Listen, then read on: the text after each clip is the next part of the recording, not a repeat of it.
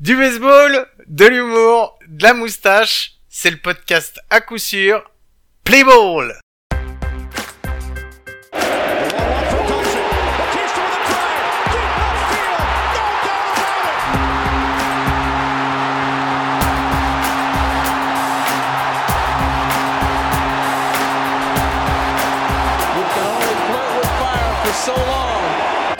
Ce podcast n'est pas sponsorisé par Comme J'aime, car dans ce podcast, on aime regarder le baseball en étant gros et gras. À coup sûr, le gros podcast baseball. Bienvenue à tous, c'est Guillaume, euh, c'est le deuxième épisode d'à coup sûr. Avec moi euh, cette semaine, euh, comme la semaine dernière, Mike. Salut Mike Salut Guillaume, salut à tous. Salut. Putain, on, est- on- on est- on a carrément des, des sponsors maintenant. C'est clair, salut à tous. Euh, avant de commencer, je voulais remercier euh, toutes les personnes qui nous ont écoutés la semaine dernière en téléchargement, en écoute sur le site euh, Go de Parlons Sport ou sur SoundCloud. Merci à tous pour les petits mots d'encouragement, euh, les félicitations, ça fait plaisir et ça donne envie de continuer. Donc, euh, donc bah, on va continuer et on va commencer. Ouais. On peut commencer à leur demander de l'oseille maintenant ou c'est un peu trop tôt? Non, parce qu'on n'a pas encore mis le Tipeee en place et on a dit que pour l'argent, on va peut-être attendre peut-être un petit peu plus tard dans le, peut-être un peu plus tard dans l'épisode, mais pour le moment, Ah, chiant. voilà, pour le moment non. Donc on va commencer avec les news. Euh, bon, bah les petites news. euh, moi, ce que j'ai vu, je te demande pas, hein, je commence. Hein. Euh, j'ai vu que les Texas Rangers ok. euh, co- recommençaient à s'entraîner à, à- au Globe, enfin dans le, à Arlington en fait, dans leur Mhm. stade. Euh, ils ont essayé de prendre un maximum de précautions pour euh, pour voilà garder les mesures d'éloignement euh, préventifs euh, entre les joueurs, le staff et tout ça. Moi, je trouve que c'est plutôt une bonne nouvelle. Ça va permettre que chacun puisse recommencer après euh, petit à petit à s'entraîner euh, et plutôt que de faire ça, ça chez soi. Donc euh, voilà, bonne nouvelle. On va dire que c'est sur la bonne voie. On croise les doigts. Peut-être pas une saison blanche. Bah écoute, après on va voir, euh, là on, à l'heure où on enregistre ce, ce, ce podcast international, il y a l'annonce qui vient de tomber, la Ligue 1 et la Ligue 2 en foot en France ne reprendront pas. Donc on est quand même sur un sport où il y a beaucoup plus de, de contact euh, qu'au baseball. Donc on peut se dire que vu la souplesse euh, relative américaine et le fait que le sport est, est quand même beaucoup moins de contact que, que le foot, on va peut-être avoir du baseball, mais on n'est pas à l'abri que les ligues professionnelles ne, ne reprennent pas en 2020. Mais- Ouais, bah- bon, ça reste une bonne nouvelle. Ça reste compliqué parce que au-delà euh, du problème des joueurs, euh, des arbitres, euh, enfin du staff et de tout ça, de toute la logistique que ça demande, il y a aussi, euh, même s'ils avaient eu l'idée de jouer dans des, euh, des stades vides, euh, le problème c'est qu'il y a un problème de pognon parce qu'on va en revenir au pognon et que euh, et que avec euh, sans les entrées, euh, sans les entrées des stades qui sont quand même des grosses grosses rentrées de pognon pour chaque club, euh, ça va être compliqué de motiver C'est à peu monde. près entre 15 à 20% en fonction des clubs. Ouais, c'est bah c'est ça et puis tu te dis qu'en plus euh, s'il n'y a pas la pub euh, et tout ça, moi je pense que moi je pense que tant qu'on va pas pouvoir jouer devant du public, euh, ça risque d'être très compliqué. Après, je te coupe parce qu'il y a quand même le l'un des plus gros, l'une des plus grosses sources de revenus des clubs, c'est les droits télé. hein. Donc le fait de, de, de jouer permet d'avoir des droits télé parce que tu diffuses des matchs à la télé. Donc ça veut dire que l'enjeu, il est de et c'est ce qu'on a vu en Europe qui a de l'avance sur les États-Unis par rapport à tous les autres euh, sports. L'enjeu était de jouer parce que les diffuseurs refusaient de payer. Mais quand tu sais ce que ça représente en termes de droits télé, surtout aux États-Unis où tu fonctionnes en pay-per-view, jouer même à huis clos euh, permettra de sauver pas mal de clubs. C'est vrai, c'est vrai. Bon, de toute façon, c'est ce qu'ils ont recommencé à faire. J'ai entendu que euh, en, à Taïwan, ils avaient recommencé à jouer. Euh, Et en Corée, ça devrait reprendre. Et en. Corée aussi. Donc, euh, donc voilà. Moi, c'était ma petite news. T'as- T'avais une news qui t'a intéressé toi cette semaine, Mike? Alors euh, oui, moi j'en ai une. Je voudrais, euh, je l'ai eu euh, via euh, via notre compte Twitter de de Goat euh, Parlons Sport. Je l'ai je l'ai eu sur un de nos une de, un des membres de la de la communauté The Strikeout qu'on salue d'ailleurs. Excellent euh, Mm. excellent site sur le baseball. Bonjour Euh, Strikeout. voilà, le community manager de, de- des Pirates France a, a partagé un truc assez génial. Ça va te parler. Euh, Out of the Park Baseball 21, tu sais, le jeu de simulation bien connu sur le baseball. Oui, oui, je connais bien. que tu as, tu as deux doigts de divorcer avec ta femme depuis exactement, quelques temps. Exactement, Ça fait deux Euh, ans que je me pète dessus et que ma femme, elle en peut plus. Donc euh, quand je regarde pas des, des tableaux de baseball pour l'émission, je suis en train de regarder des tableaux de baseball et elle comprend pas que c'est un jeu. Donc euh, voilà, c'est très Par contre, compliqué. tu peux, tu, tu peux juste repréciser parce qu'on a déjà parlé de ton âge avancé la semaine dernière. Tu te pètes dessus, c'est-à-dire. on- Non, non, allez, vas-y, continue. Ah. Arrête de dire des- Allez, on continue, on enchaîne. Donc, donc, euh, grâce à Pirate France, on a vu que euh, Out of the Park euh, Baseball en partenariat avec Baseball Référence fait tous les jours une simulation de la saison. Mm. C'est-à-dire qu'on peut voir euh, de manière euh, de manière virtuelle où on serait euh, éventuellement à la saison.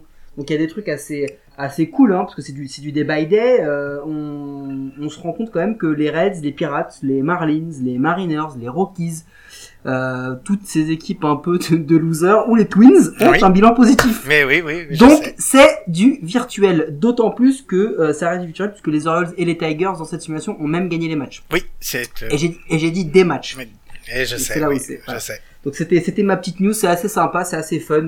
Euh, suffit d'y aller tous les matins, vous savez cette petite ad- adrénaline là quand vous quand vous allumez euh, MLB at bat sur votre téléphone ou sur votre ordi pour voir quel a été le résultat de cette nuit parce que vous êtes endormi comme une pauvre merde à 1h du matin euh, euh, pour ceux qui ont de la chance de voir de la des matchs de de la, de la côte est ou alors à 4h du matin pour la pour la côte ouest et que t'as raté la fin du match et ben là vous avez une allez, on va dire un, un, un, un millionième de la sensation que vous allez avoir euh, en, en saison. Ok, bah, un petit, un petit truc un peu drôle euh, de ton côté aussi, euh, en plus de ça, ou? Euh, pas drôle, je voulais juste partager un, un petit truc, un petit truc sympa. euh, c'est une petite info, euh, ça peut vous servir en soirée. Euh, Est-ce que tu sais qu'il y a plus de mecs qui ont marché euh, sur la lune que de gars qui ont scoré des runs face à Mariano Rivera en post-season Ben j'ai halluciné quand tu m'as dit ça la dernière fois quand on en a parlé et j'avoue que franchement j'étais mais sur le cul quoi. Surtout bah Mariano Rivera, on sait qu'il est bon. On sait aussi qu'il s'est fait péter euh, pendant les World Series euh, et que ça a été justement un gros un gros coup pour les fans des Yankees. Mais euh, je pensais pas qu'il y avait plus de gens qui avaient été sur la lune que Parce que on parle quand même d'un gars qui a le record de save, donc c'est un mec qui est, et qui est en plus lancé euh, dans les Yankees, donc euh, dans, dans, dans les très belles époques, donc il a participé à, à, à plusieurs, à des tas et des tas de matchs de post-season, et il a cette stat pour lui, donc euh, le, le gars est définitivement une légende. Mais ben voilà, ben c'est marrant que tu me parles ça parce que moi aussi ma petite stat, euh, pas, pas forcément drôle, mais c'est aussi une, une stat qui m'a qui, qui, qui m'a fait écarquiller les yeux quand je l'ai vu. Euh, la plus grande série, la plus longue série de strikes d'affilée, elle est détenue par Bartolo Colon. 38 strikes lancés d'affilée. Yes, 38 Yes. strikes d'affilée. j'ai vu passer ce truc. mais c'est juste hallucinant quoi. Et j'ai vu euh, justement ils ont j'ai vu une vidéo où ils ont remis euh, tous les tous les lancers qu'il a fait les 38 d'affilée.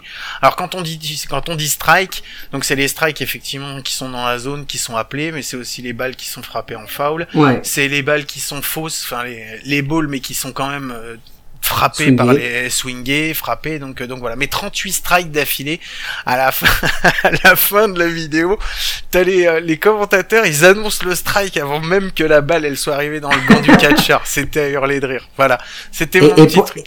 Et, Ouais. et pour comprendre pourquoi tu as choisi Bartolo Colon, ceux qui ne le connaissent pas ou qui ne l'ont jamais vu, tapez-le sur Google, vous allez voir son physique et vous allez com- pour comprendre pardon, pourquoi on n'est pas sponsorisé par Comme J'aime. Voilà. Non mais il est en plus au-delà de ça, il a une il a une carrière aussi qui est absolument fabuleuse. Il a joué euh, je, je Yes. sais pas, je crois qu'il a joué dans quasiment tous les euh, il a Dans 73 franchises de MLB, il en Ouais. a même inventé. et ouais, il a il a lancé au moins dans, en tout cas dans tous les stades euh, enfin Et une longévité incroyable. Ouais, donc euh, ouais, 42 ans, il a pris sa retraite euh, enfin sa retraite, il est il est plus en MLB depuis euh, depuis l'année dernière et là en février, il avait signé un contrat pour aller jouer en ligue mexicaine. Voilà. Donc euh, pour info.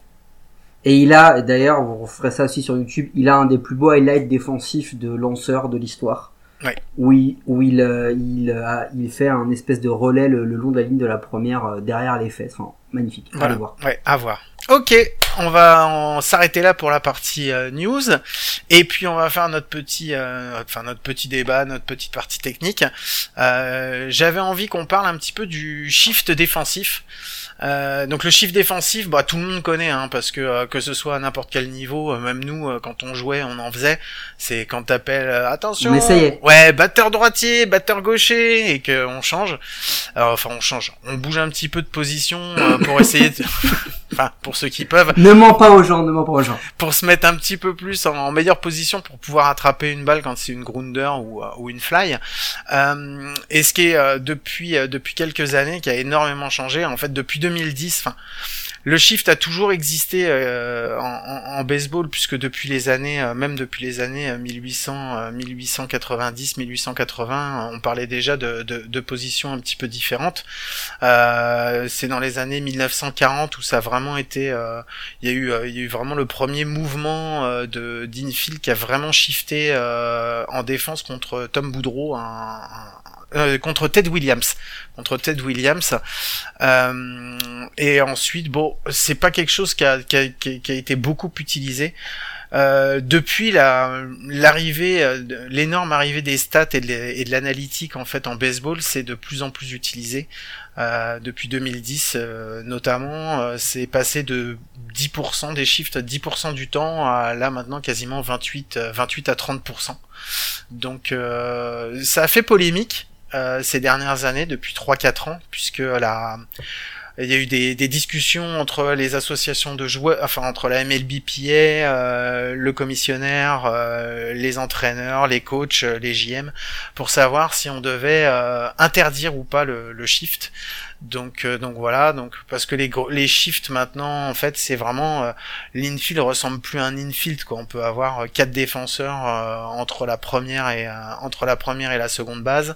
on peut avoir jusqu'à quatre outfielders, quatre outfielders en, en champ. Donc donc voilà. Moi, je trouvais que c'était intéressant euh, parce que, euh, mais je voulais avoir ton avis euh, là-dessus, Mike. Toi d'abord, qu'est-ce que tu penses du shift Est-ce que pour toi c'est efficace? Est-ce que c'est c'est quelque chose qu'on va continuer à avoir ou pas? Bah, pour moi, la manière dont je vois l'extrême defensive shift, c'est c'est le béaba du sport quoi. Pour moi, c'est un truc qui est vieux comme le monde.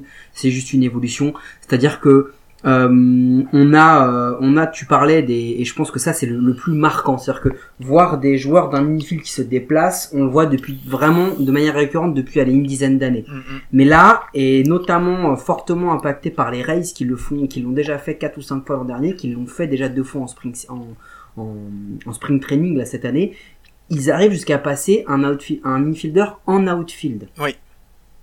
Donc, euh, moi, pour moi, de la manière dont je vois le truc, c'est un, c'est une évolution du jeu. C'est une évolution du jeu. Euh, tous ceux qui viennent te dire euh, non et tout, c'est c'est pas c'est pas réglementaire parce que t'as quand même t'as notamment je crois que t'as une ligue professionnelle aux États-Unis, enfin en Amérique du Nord, je me rappelle plus le nom, qui a déjà établi une règle comme quoi tu ne dois avoir que deux que deux défenseurs entre la 1 et la 2 et entre la la 2 et la 3. Donc c'est déjà établi. Tu peux pas avoir trois mecs entre deux bases. D'accord. Mais euh, ça pour moi c'est juste en fait c'est un peu le, symbole du sport aux États-Unis. Le sport aux États-Unis, c'est un sport spectacle. Et à chaque fois qu'on a, et quasiment tout le temps, à chaque fois qu'on a mis en place des règles, mais pas qu'au baseball, hein, même au basket, hein, la ligne à trois points, euh, euh, quand on au baseball on a remonté, baissé le monticule, changé la balle, c'est pour le spectacle. C'est souvent lorsqu'on estime qu'il y a un, un élément du jeu, l'attaque, la, défense, le pitch, le, batting, qui prend trop de place par rapport à l'autre. Mais est-ce que tu, penses, tu penses réellement que avec le defensive shift, avec le defensive shift, je vais y arriver, euh, c'est ce qui fait qu'aujourd'hui, euh, parce que parce que la ce que la MLB dit, enfin ce que les, les détracteurs du defensive shift disent, c'est que c'est parce qu'il y a les shifts qu'il y a moins de hits et qu'il y a moins de gens qui viennent dans les stats parce que c'est moins spectaculaire. Tu toi, t'es es plutôt d'accord avec ça ou pas Plus précisément, ce qu'ils disent, c'est même pas qu'il y a moins de hits, c'est qu'ils disent qu'il y a moins de singles. Ouais, oui, c'est ça, oui. Donc, ouais, mais on est à un stade où il y a beaucoup plus de home run. Oui, mais oui. Donc ça, donc ça veut dire que les lanceurs ont moins d'impact sur les très très gros ou très très bons frappeurs, mais qu'ils ont de moins en moins de simples ou de, ils disent que c'est quasiment impossible aujourd'hui de faire trois simples d'affilée dans une manche pour obtenir un run. Donc les raisons qu'ils y voient, qu'ils analysent, c'est à, cause de l'extrême defensive shift. Moi, je pense que c'est un des éléments. C'est hmm. un des éléments. Moi, je suis pas d'accord. Moi, je suis pas d'accord avec toi à ce niveau-là. Mais vas-y, je te laisse développer. Hein, euh. moi, moi, je pense que c'est un des éléments, mais c'est pas le seul. Et, et moi, je pense même que euh, ça, ça rejoint d'autres choses. C'est-à-dire que, en fait, quand on dit euh, oui, euh, l'extrême défensive shift, il faut, il faut l'annuler, etc. Moi, pour moi, c'est comme un gars qui vient te dire que euh, bah le hors-jeu au foot, il faut l'enlever. Le plaquage cathédral au rugby, il faut l'enlever. C'est une évolution. Ah, le plaquage cathédral, il est déjà sanctionné par un carton rouge, hein le, hors-jeu pareil. Oui, mais mais t'as plein de gars qui quand c'est quand c'est arrivé, on dit non mais attends, ça fait partie, c'est les valeurs du rugby, c'est les valeurs de l'Ovalie. Mais non, en fait, mais non. J'ai l'impression j'ai l'impression d'aller chez mon boulanger. c'est ça, c'est exactement ça. Mais ce que je veux dire en fait, c'est que moi pour moi l'extrême défensif, que ça ait un impact ou pas, je pense que ça a aussi un impact mental sur le frappeur. Je suis d'accord, je suis d'accord. Pour ça, je suis d'accord. Pour moi, il est là le vrai impact. Il est, il est pas euh, de se dire bon bah ils vont se mettre là, ils vont plus facilement choper les balles pour moi, c'est un impact qui est mental. Et c'est surtout une marque de respect. Parce que je suis pas sûr que si toi t'arrives à la batte, les gars vont faire un extreme defensive shift. S'ils vont le faire, ils vont enlever quatre mecs du terrain. Parce qu'ici, de toute façon, on a rien à foutre, ça va pas passer. Mais le truc, c'est que il faut aussi que le frappeur trouve un, trouve une solution. Par exemple, Anthony Rizzo, moi je me rappelle de ce match parce que c'était face aux Cards, c'était en 2014. Extreme defensive shift, les Cards qui sont depuis 10 ans sûrement l'une des toutes meilleures équipes défensives de, de la MLB au global. Ils sont dans les, dans les, dans les stats, dans les meilleurs stats à chaque fois. Et eh ben Rizzo, il nous a mis un bunt le long de la 3 bah je peux dire qu'après l'extrême defensive shift, il a été oublié. mais, jamais il l'a refait. Eh ben je sais pas si c'est le même match dont tu parles, mais je sais que les, il a justement empêché les Cards de le, enfin les Cards de, de, de refaire de shift contre lui parce qu'il y a un match où il a fait euh, deux fois dans le match, il a, il a fait même deux bunts dans le match et euh, qu'après ils ont dit bon on va arrêter parce que de toute façon euh. alors ouais mais moi au-delà de ça parce que je sais que ça fait partie des critiques où les joueurs ont dit ouais mais à partir du moment où on bunt on joue le rôle de, du defensive shift on tape dedans. Et euh, donc ce qui a été plus ou moins décidé en accord avec justement parce que la partie analytique a énormément de de plus en plus de poids dans les décisions qui sont prises sur le terrain et en dehors de terrain et je sais que les analystes ont dit voilà si vous pouvez pas euh, taper des simples, eh ben la solution c'est de frapper des doubles, des triples et, ou des home runs. Donc euh, c'est pour ça que. Ça. Alors moi c'est ce qui me dérange parce que moi je trouve qu'il y avait une solution qui était plus simple. Et je pense que dans l'évolution euh, du jeu et euh, les joueurs qui vont maintenant euh, grandir avec le shift vont apprendre à le faire, bah c'est au lieu d'être un pull hitter ou un push hitter, de devenir un spray hitter quoi, tout simplement, et de savoir après taper à peu près n'importe où sur le terrain. Un mec quand un mec comme Tony Gwynn, tu lui aurais mis, tu lui mets du shift, mais le mec mais il frappe où il veut de toute façon quoi. Et là il y a non, non mais tu prends, tu prends aujourd'hui les meilleurs de la ligue, que ce soit les Yelich, les Bellinger, les Bregman, les Trout extrême défensive shift ou pas, les mecs c'est des dangers. En fait, euh, moi, c'est ce que je te dis. Je, pense que mine de rien, ça a un impact sur les joueurs, on va dire les, les bons frappeurs. Les bons frappeurs. Les frappeurs exceptionnels, ils s'en cognent. Parce que les mecs, c'est, c'est de, ils sont ice cold comme on dit c'est un Mr Freeze qui coule dans leur veine. Ils en ont rien à cirer de voir deux gars à gauche, deux gars à droite, ils peuvent frapper à peu près où ils veulent. Hmm. Mais euh, pour moi, c'est un choix. Mais c'est un choix en fait. C'est ça que je comprends pas dans, dans ce truc-là, c'est que oui, pour moi, ça peut avoir un impact sur un mec qui, on le voit, frappe régulièrement. Je dis une bêtise entre la 1 et la 2 ou entre la 2 et la 3. Le gars il frappe régulièrement. Tu, tu, le sais, on va parler de, de, notre petit niveau. Moi, quand je frappais, euh, quand tu sais où ma manière de frapper, tu te mets à une position 9 fois sur 10, tu sais que tu vas l'avoir la balle. Hmm.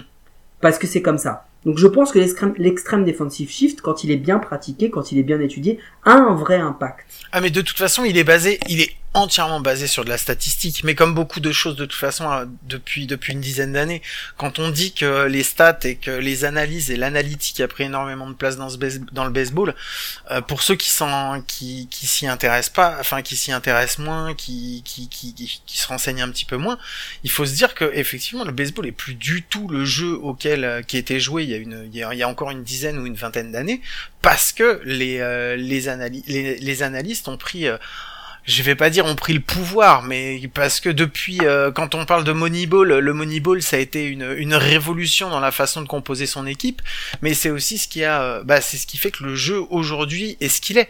Alors qu'après, effectivement, ça soit euh, moins spectaculaire et tout ça, moi je suis pas moi je suis pas d'accord enfin en même temps moi de toute façon je vais pas au stade pour aller voir taper des home runs.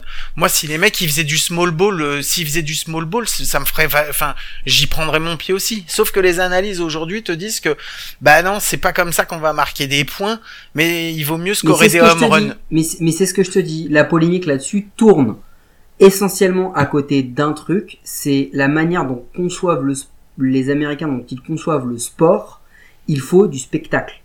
En NBA, on parle de mettre une ligne à 4 points. Non, mais là, on n'est pas, non, pas, non, je suis pas d'accord avec toi, parce que là, on n'est pas sur le spectacle. Là, c'est pas une question. Non, non, la, polémique, elle vient du fait qu'il y a moins, il y a moins de, il y a moins de personnes qui viennent au stade et ils se disent que ça manque de spectacle et qu'est-ce qu'on peut faire pour augmenter le spectacle? Mais le problème du, le problème, il est pas, le problème, il est pas là. Le problème, il est que aujourd'hui, en fait, avec les analyses, euh, donc les, les, les lanceurs, grâce aux progrès qui sont faits, euh, lancent de plus en plus fort, lancent de plus en plus vite, euh, ont des courbes qui sont des enfin ont des, euh, des des seconds des secondary pitch qui sont euh, qui cassent de plus en plus, qui vont plus lentement, qui enfin qui sont beaucoup plus difficiles à frapper et que la solution des analystes là-dessus au lieu de dire bah voilà, on n'est plus dans une période il y a 20 ans ou 30 ans, on n'y avait pas autant de home run parce que les mecs c'était pas forcément que du power, c'était surtout c'était du contact. On cherchait le contact pour placer la balle. Aujourd'hui, la réponse par rapport à toutes ces défenses par rapport à ces pitchers et tout ça, c'est de dire bon bah voilà, vu que c'est de plus en plus difficile de marquer un point, pour le marquer, il faut frapper du home run. Et c'est pas une question. Là, c'est pour ça que je suis pas d'accord avec toi. C'est pas une question de spectacle. La question. Ben, moi, ce que je veux dire par là, euh, dans la notion de spectacle, c'est que l'extrême, l'extrême defensive shift, il a à la base un intérêt majeur. C'est pas le seul fait d'empêcher des hits, c'est d'empêcher d'avoir des coureurs sur base. Mm-hmm. Parce que qui dit coureur sur base dit attention particulière sur le coureur pour la défense, pour le lanceur et le receveur. Mais oh non, non, c'est plus pour empêcher les extra base hits en fait que les que les hits. Parce que si tu regardes bien, en fait, quand tu demandes, quand tu pas, pas, que. Ouais, mais quand tu fais bouger la défense de tout d'un côté et que t'as un côté, enfin, je suis désolé, il y a plein de mecs il y a plus personne sur la troisième base. T'as juste, juste à mettre un petit contact. Et on l'a vu ben, plusieurs fois. et là, tu et là, tu prends ton, tu prends, tu prends ta base et t'as un coureur sur base. C'est moi, je ne pense pas que ce soit aussi facile que ça parce que justement. Ah, j'ai pas dit que c'était, j'ai pas dit que c'était facile. Mais justement, c'est ça le truc, c'est que s'ils le font, quand tu vois que t'as quatre gars d'un infield qui sont entre la 1 et la 2, c'est pas pour empêcher les extra base hits, hein. Mais si. C'est pour empêcher le, c'est pour empêcher le hit tout court. Mais non, c'est parce qu'il préfère se prendre, il préfère que le mec essaye de bunter et quitte à ce qu'il arrive en une, qu'il prenne la une, plutôt qu'il frappe une frappe qu'il le fasse aller en deux. Parce que si t'es eh en ben, deux et que celui qui est derrière il fait un hit, ça veut dire que tu scores un point. Alors que si t'es en une et que le mec derrière il frappe un hit, c'est pas sûr que t'ailles scorer. On, on, parle de deux choses différentes parce que le gars en extrême defensive shift, si tu veux empêcher un extra base hit, tu prends un gars de l'infield et tu fous carrément en outfield mais tu ne bouges pas les quatre entre la une et la deux. Parce que quand tu as un mec qui est euh, le troisième base, qui est au niveau de la deuxième base, il est, il, est pas là, il est pas là pour empêcher un extra base hit. Ils se mettent là pour empêcher le hit, justement, parce que du coup, ils couvrent le maximum de choses. C'est pas que de l'extra base hit, c'est vraiment la notion d'interdire le hit. Et, et je te dis, la stat qui a été sortie par la MLB, c'est de dire, il est de plus en plus difficile de sortir trois simples d'affilée, mmh. parce que la base du baseball, c'est ça. C'est, tu, on te dit tu scores trois simples d'affilée, tu marques un run. Et eh ben ils, expliquent que ça, c'est devenu quasiment impossible. Ils parlent même peu des extra base hits ou pas. Ils parlent vraiment des singles. Ils parlent des hits. Et c'est là où ça leur pose des problèmes. Parce qu'ils ont du mal à voir ça. Et on, le voit arriver dans, dans Moneyball. On voit par exemple que euh, tu as les deux visions, celle de Billy Bean et celle de Ron Washington. Ron Washington, il, euh, il explique que lui c'est un grand voleur de base, qu'il faut voler des bases. Billy Bean il dit non, on vole pas de base, c'est trop risqué. En fait, le, le Moneyball, les base, les, les, les base metrics ont fait qu'aujourd'hui, tu prends de moins en moins de risques. Oui, non, mais c'est ça. C'est rationaliser le risque, en fait, eh tout ben, simplement. Justement, l'absence de prise de risque amène à moins de spectacle. Plus t'es défensif, moins t'as de spectacle. Frapper un beau hit, voler une base, c'est du spectacle. Pas que du home run. Et la MLB, là où je dis que c'est du spectacle, ils veulent pas n'avoir, ils veulent oui le sport de gros, les gros frappeurs, etc. Mais avec ça, on n'a plus de profil à la Derek Jeter, à la, à la Ichiro, ce genre de mec qui savait ne, pas, ne, pas frapper que des home runs, mais aussi des singles. Et en fait, cette notion de spectacle-là, elle est complètement perdue de la MLB aujourd'hui. Et tu le disais la semaine dernière, il y a que des gros frappeurs, par exemple, en prenant les Twins. En fait, je pense que c'est ça l'idée. C'est que, c'est que euh, on, on a cette notion de, de spectacle qui, qui au final n'est pas diversifié. C'est ça que je veux dire dans le spectacle. C'est pas qu'il n'y en a plus de spectacle. Ouais. C'est que là aujourd'hui, on a no hitter, home run, si je schématise. Mais où sont passés les mecs qui frappaient des simples, qui volaient des bases? Et Ça, on ne l'a plus. Et en plus, on parle d'un bunt ou on parle de choses comme ça. Rizzo qui fait un bunt sur euh, sur les cards, il faut remonter à 2014 pour le voir ça. Hmm. Enfin bon, de toute Donc, euh, façon, on... je pense qu'on pourrait encore durer des heures et des heures dessus euh, en en parlant et en échangeant. Donc euh, on va mettre le hall là euh, maintenant, sinon ça va, on va péter tout, euh, on va péter tout le temps là. Donc, euh, donc voilà. Pour pour nos pour nos 8 millions d'auditeurs, mettre le haut là vous redonne aussi un peu une idée de l'âge de Guy. bon, allez, on va passer au troisième, euh, au troisième sujet. Et euh, je vais vous mettre un petit son euh, avant et puis euh, et puis on en parle juste après. Show me the money. Allez, 27 000 avec le tam-tam. Non, fais-moi 30 000. Bon, allez, laisse tomber, celui c'est 30 000. tiens. Et oui, voilà, donc c'était euh, petite intro pour euh, bah, pour amener money, money, money. On va parler un peu de pognon. tu, tu tu tu tu vas quand même nous expliquer un peu le, ce petit jingle parce qu'il est génial. Mais moi j'ai bien aimé. Alors, mais un petit money, money, money de Abba, normal, avec un petit extrait des bronzés. Et pour ceux qui n'ont pas entendu, il y a une petite phrase avant. Bah, comme ça, vous réécouterez le podcast, euh, vous le remettrez même à ce moment-là. Ça nous fera encore plus d'écoute. Donc, euh, donc voilà.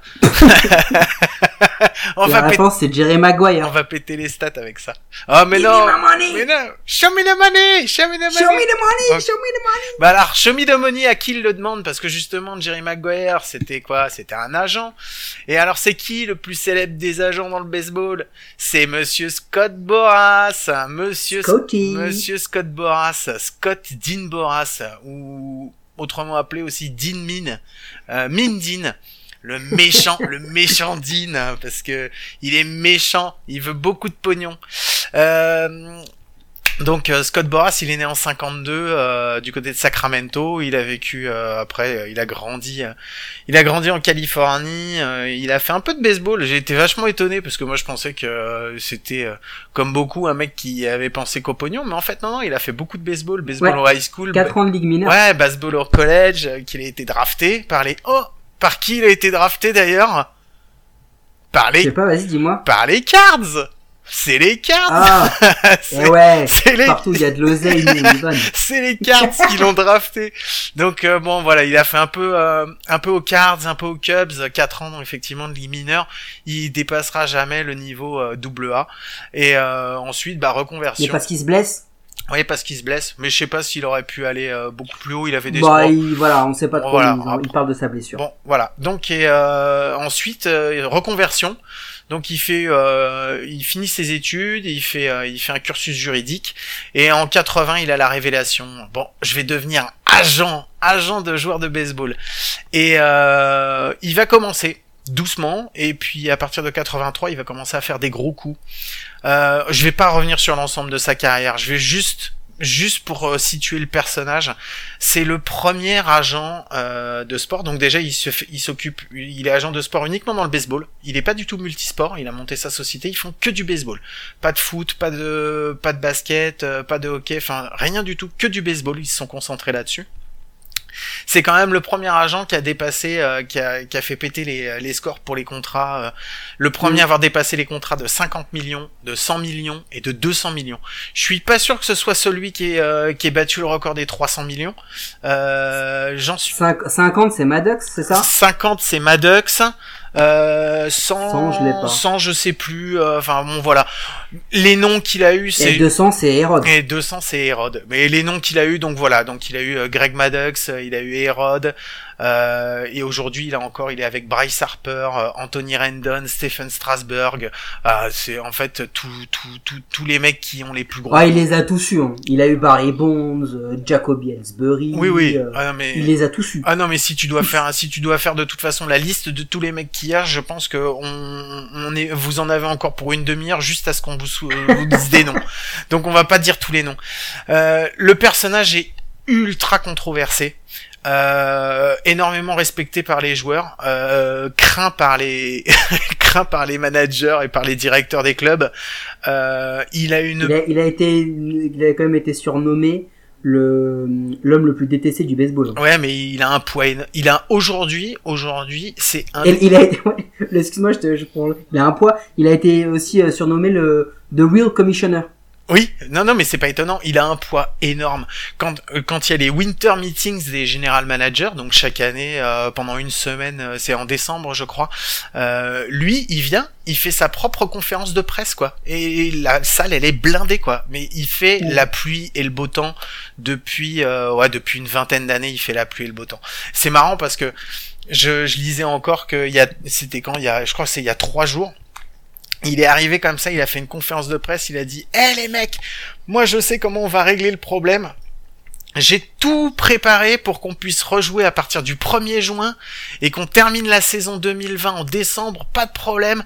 On va jouer dans les dômes qu'il y a un peu partout aux États-Unis et pour les finales, on se les fait en Californie et on fait un et on fait la, la World- les World Series euh, sur terrain neutre euh, en Californie. Le mec, il est arrivé avec le truc. euh, voilà, c'est bon, clé en main, je vous donne le truc.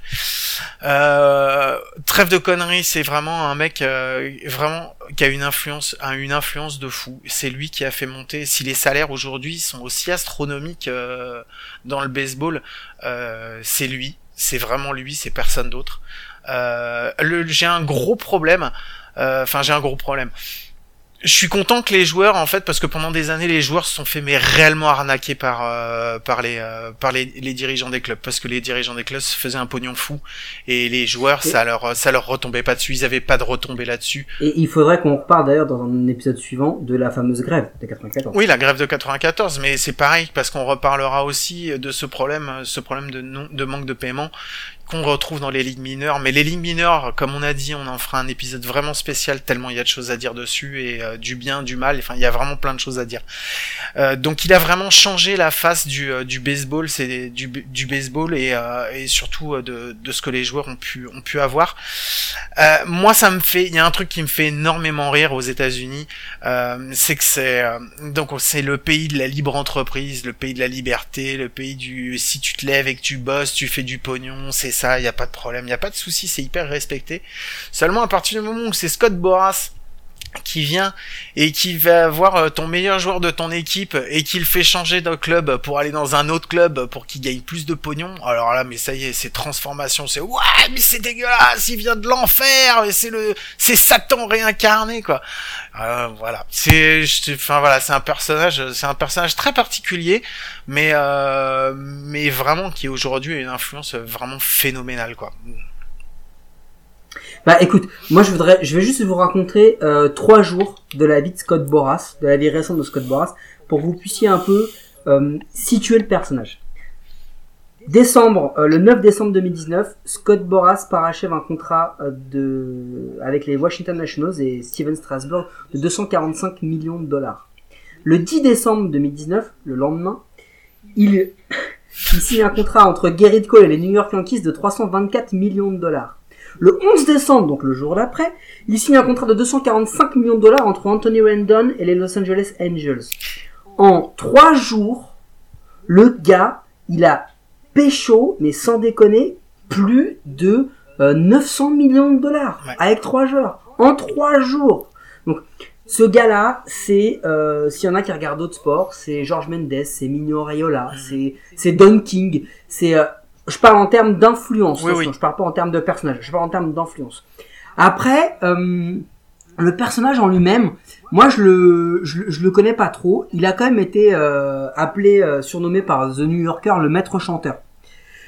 C'est un, c'est le gars qui est sûrement euh, et qui a été élu plusieurs fois dans plusieurs classements la personne la plus influente des 25 dernières années dans le baseball professionnel. C'est situé. Le mec est un peu dans l'ombre, le mec qui pèse le plus dans le baseball, voire même plus que certains joueurs. C'est-à-dire qu'il y a des joueurs qui vont voir Scott Boras pour pécho un énorme contrat, qui limite le bazar juste après. Mais Ce gars hum, il tient en fait dans sa main, il tient dans sa main la plupart des franchises MLB, la plupart des joueurs. Il y a plein de franchises MLB qui veulent, il y a plein de franchises MLB qui veulent plus traiter avec les joueurs qui représentent Non, hein, de ils, toute veulent, façon. ils veulent- plus de joueurs qui représentent. Mais je suis d'accord avec toi que euh, c'est l'hypocrisie la plus totale parce que on est euh, aux États-Unis sur le Le la définition même du sport business. du pognon, que- du pognon roi, du pognon Voilà. Quand tu tapes euh, sport business sur Wikipédia, la première chose qui, qui, qui te vient, c'est Big Four USA. Donc MLB, NFL, NBA, NHL. Ok. Mais néanmoins, le, le gars, en fait, c'est un, même s'il maîtrise le milieu, c'est un élément du rouage. Si jamais ça dérangeait euh, les gens de donner autant de fric à des joueurs pour avoir les meilleurs joueurs du monde, euh, parce que au final, c'est toujours les mêmes franchises qui payent. Hmm. C'est toujours les mêmes franchises qui sortent le- clair. l'oseille. C'est pas les Marlins, c'est pas c'est pas les Mariners, c'est pas ces gars-là qui payent. C'est ce- c'est- ces équipes-là se font piller leurs meilleurs joueurs. Mhm. Mais quand Boras arrive, là où la main dont il est pas aimé, c'est parce que c'est une hypocrisie de fans, une hypocrisie de GM euh, qui se dit non mais attends ce gars il va arriver il va prendre tout notre budget. Ouais bah mec tu veux pas son tu veux pas lui donner de l'oseille. Lui donne pas. Draft mieux trade mieux Ouais. et t'auras des meilleurs joueurs De toute façon, c'est toujours les mêmes qui vont les récupérer ces joueurs. Hein. Ça se joue euh, généralement. Il va pas les signer chez n'importe qui. Regarde, Oui, là, sait, ceux qui les ont Yankees, signés, c'est les Angels, c'est les euh, Yankees, c'est les Phillies, euh, c'est les Nats. euh, Enfin voilà, c'est les gros budgets, c'est les Red Sox. c'est- euh, c'est- c'est- on, on- on en a parlé sur le, le site Good Parlons Sport. On a fait un article sur le classement Forbes qui fait un peu mal à la tête, mais qui est assez intéressant Ouais. pour voir les équipes les plus riches. Euh, on, on le sait, tu regardes les plus grosses transactions, elles arrivent pas sur les équipes qui sont en, en bas du classement Forbes. Donc c'est de l'hypocrisie. Après, tu m'enlèveras pas l'idée. Tu ne règnes pas pendant 25 ans sur un plusieurs milliards de dollars sans avoir fait des petits coups euh, par derrière. Non, mais c'est clair. Donc, Enfin, le gars n'est ni, ni un ange ni un Non, diable. est- Je pense que un, c'est un mec qui navigue entre les deux. Je pense que c'est un bon sujet de film. Ouais, mais je pense que ça fait du bien aussi d'avoir euh, une contrepartie et que le pouvoir soit pas qu'entre les mains des commissionnaires et des GM et ça fait du bien euh, qu'il y en ait un petit peu. Ce serait bien que ça ruisselle un petit peu plus sur l'ensemble des joueurs et pas que sur les tops. Bon, maintenant. sur nous, Ouais, enfin, bon, j'ai pas trop envie qu'il ruisselle sur moi. Je préfère qu'il garde son ruissellement pour lui. non, j'ai pas dit que Ah, je pardon. que Boras euh, ruisselle sur moi. Je disais que je voulais que l'oseille ru- ruisselle un peu sur moi. Ouais, mais attends, attends, c'est parce qu'on n'a pas encore mis le Tipeee en place. Bon, allez, on va terminer, euh, on va terminer cet épisode avec, euh, bah, avec une petite, euh, petite. Alors c'est la question à deux balles. C'est la question à deux balles. On s'est préparé une petite question. J'en ai une pour toi. Alors, je te donne Allez, le choix. Tu vas aux États-Unis, tu vas voir les cards. Donc t'as le choix. Soit tu vas les voir pendant la, le- en, en off season. Donc il n'y a pas d'entraînement, il y a rien du tout, mais tu as le droit de passer euh, une journée avec les cards. Ou alors, Il y a Radier Molina ou pas? Il y a qui tu veux, mais tu peux tu peux y aller, aller passer une journée avec les cards. Ou alors sinon, ils sont en finale des World, ils sont en World Series, Game 7. T'as le droit d'aller au stade, mais t'as pas le droit d'y rentrer. Tu dois rester devant le stade, sans avoir aucun moyen de téléphone, de rien du tout de savoir. Donc tu peux être au stade, devant, mais t'as pas le droit de rentrer, t'as pas le droit de savoir ce qui se passe. Tu fais Alors, quoi? Tu choisis lequel? je, je- je vais te la faire simple, puisque nous, chez les Cardinals, on en a joué plein des World Series, on en a gagné pas mal. Je me dis que arrivera peut-être un moment où un jour je pourrais y retourner. Alors que tu vois, pour les Twins ou pour d'autres types de, de franchises, c'est plus compliqué. C'est Donc, je dégueulasse. aller. C'est dégueulasse de, c'est dégueulasse de dire des trucs comme ça. Je réponds à ta question. Ne me coupez pas la parole, monsieur.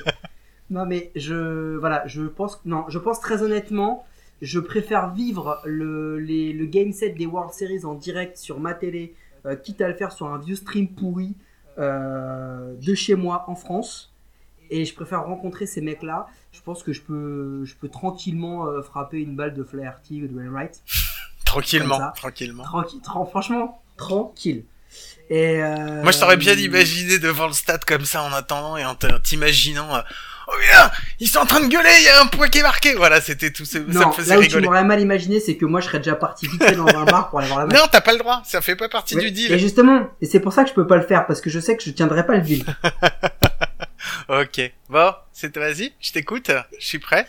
eh ben moi j'ai une question une question con euh, pour toi, mais du coup je vais donner mon exemple à moi pour te laisser le temps de réfléchir. Mais si tu pouvais dans, dans, dans tes souvenirs à MLB ou même dans ce que t'as vu, pas forcément ce que t'as vécu, revivre un moment où, comme ça, hein, gratos, c'est open bar, personne te jugera, Guillaume. Mhm. Tu peux te foutre de la gueule d'un mec qui a vécu un moment, mais genre, mais ridiculous. Mais vraiment, euh, enfin, ridicule, vraiment, vraiment funny, tu vois. Moi, le mien, moi, le mien, tu vois, c'est, le gars, en fait, tu, peux même choisir si tu veux, par exemple, si le truc se passe en champ gauche, tu peux choisir d'être l'arbitre de champ gauche, et tu vois, quand le gars fait ce match, tu fais, ah, ah, yo, à 100, tu vois, genre de truc. Moi, le mon moment, il est assez simple.